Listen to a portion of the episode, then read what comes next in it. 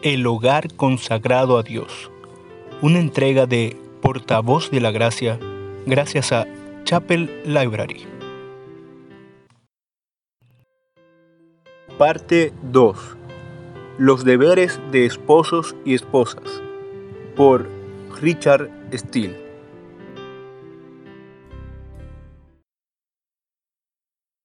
El matrimonio es el fundamento de toda la sociedad. Por lo tanto, este tema es muy importante. Explicar a ustedes los deberes conyugales es mucho más fácil que convencerles a cumplirlos en la práctica. Ajusten su voluntad a las escrituras, no viceversa. Hagan suyo Efesios 5:33.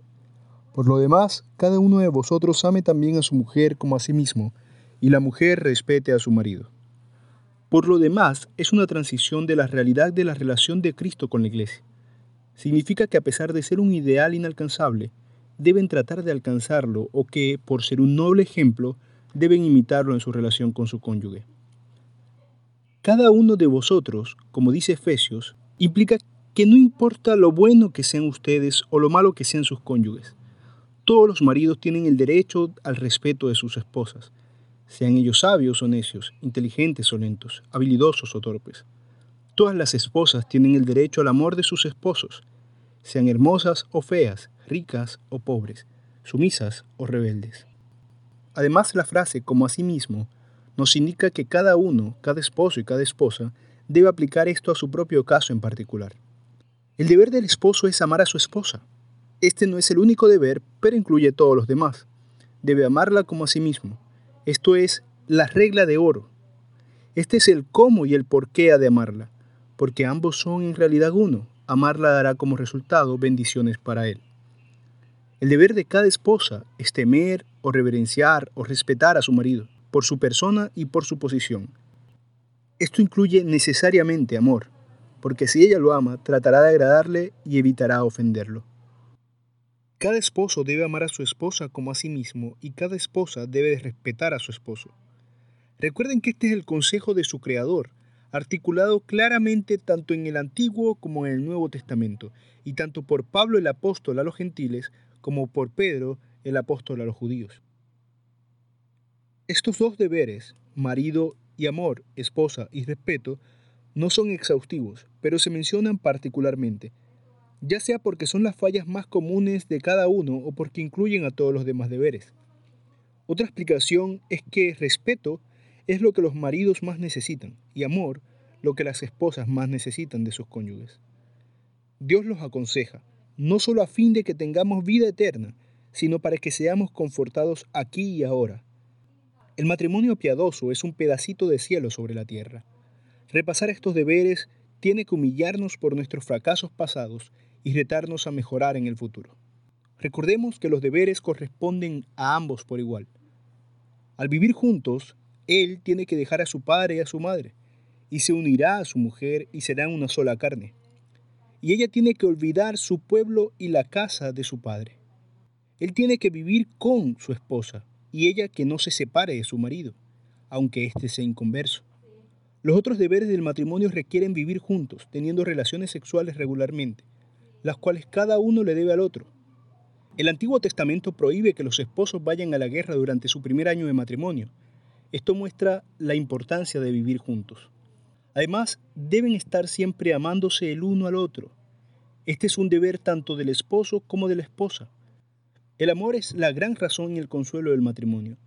Este amor no es meramente romance, sino afecto y cuidado auténtico y constante y entrañablemente de corazón puro, el uno por el otro. El amor matrimonial no puede basarse en la belleza o riqueza, pues éstas son pasajeras y ni siquiera en la piedad, pues ésta puede menguar tiene que basarse en el mandato de Dios que nunca cambia. El voto matrimonial es para bien o para mal, y los casados deben considerar a sus cónyuges como lo mejor en este mundo para ellos. El amor matrimonial tiene que ser duradero, perdurando aún después de que la muerte haya roto el vínculo. Este amor de corazón puro produce como consecuencia el contentamiento y el consuelo, guarda contra el adulterio y los celos, previene o reduce los problemas familiares, sin él, el matrimonio es como un hueso dislocado, duele hasta que vuelva a encajarse en su lugar. Los esposos tienen que ser fieles el uno al otro. Cada varón debe tener sexualmente su propia esposa y cada esposa su propio marido, y solo los suyos propios. Imiten al primer Adán, quien tuvo solo una esposa, y al segundo Adán, quien tiene solo una iglesia.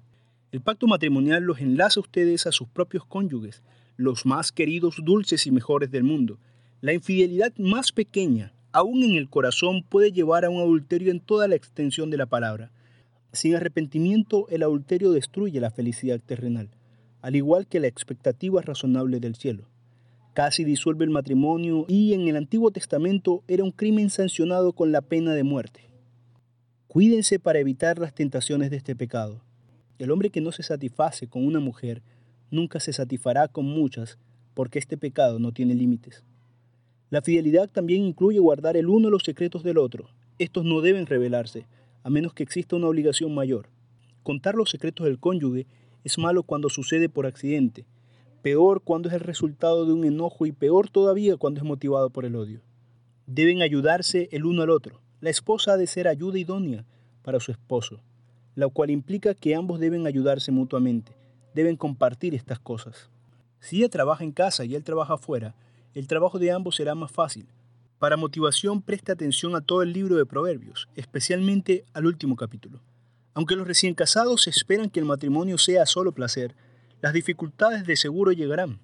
Quizás tengan que enfrentar la pérdida de bienes mundanales, daño a sus hijos, aflicciones causadas por amigos, tanto como por enemigos. Cada cónyuge tiene que ser un amigo para el otro, venga lo que venga. Vivan como herederos juntamente de la gracia de la vida. La meta más alta del matrimonio es promover la felicidad eterna mutua. En esto, la cooperación es muy importante. Los conocimientos de él deben ayudar a vencer la ignorancia de ella y el fervor de ella, el desaliento de él. Cuando el esposo está en casa debe instruir y orar con su familia y santificar el día de reposo, pero en su ausencia ella debe atender estas cuestiones. Deben ser pacientes el uno con el otro. Este deber es hacia todos, pero especialmente hacia nuestro cónyuge. En el matrimonio hay muchas tentaciones para impacientarse.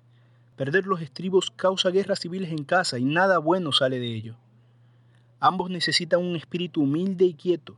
Aprenden a estar en paz consigo mismos para mantener la paz. Retírense hasta que la tormenta haya pasado. Ustedes no son dos ángeles casados, sino dos hijos pecadores de Adán. Disimulen las faltas menores y tengan cuidado al confrontar las mayores. Reconozcan mutuamente sus propios pecados y confiésenlos a Dios. Cedan el uno al otro en lugar de ceder al diablo. Primera los Corintios 7:16 insinúa que nuestro gran deber es promover la salvación de nuestro cónyuge. ¿De qué sirve disfrutar del matrimonio ahora y luego irse al infierno juntos? Si uno deja que su cónyuge vaya a la condenación, ¿dónde está su amor? Ambos deben inquirir sobre el estado espiritual del otro y usar los medios debidos para mejorarlo. Crisóstomo dijo, vayan los dos a la iglesia y luego dialoguen juntos sobre el sermón. Si los dos ya son cristianos, entonces han de hacer lo que puedan para ayudarse mutuamente a llegar a ser santos más perfectos. Hablen con frecuencia de Dios y de cosas espirituales. Sean compañeros peregrinos de la ciudad celestial. Mantengan relaciones sexuales matrimoniales con regularidad pero moderadas. Honrosos sean todos el matrimonio y el lecho sin mancilla, pero a los fornicarios y a los adúlteros los juzgará Dios. Hebreos 13:4. La relación sexual en el matrimonio ha sido diseñada para remediar los afectos impuros, no para excitarlos. No pueden ustedes realizar con su cónyuge cada necesidad sexual que se les ocurra, por el mero hecho de estar casados. Ser dueños de un vino no les da el permiso para emborracharse. Sean moderados y sensatos. Por ejemplo, pueden abstenerse por un tiempo para dedicarse a la oración.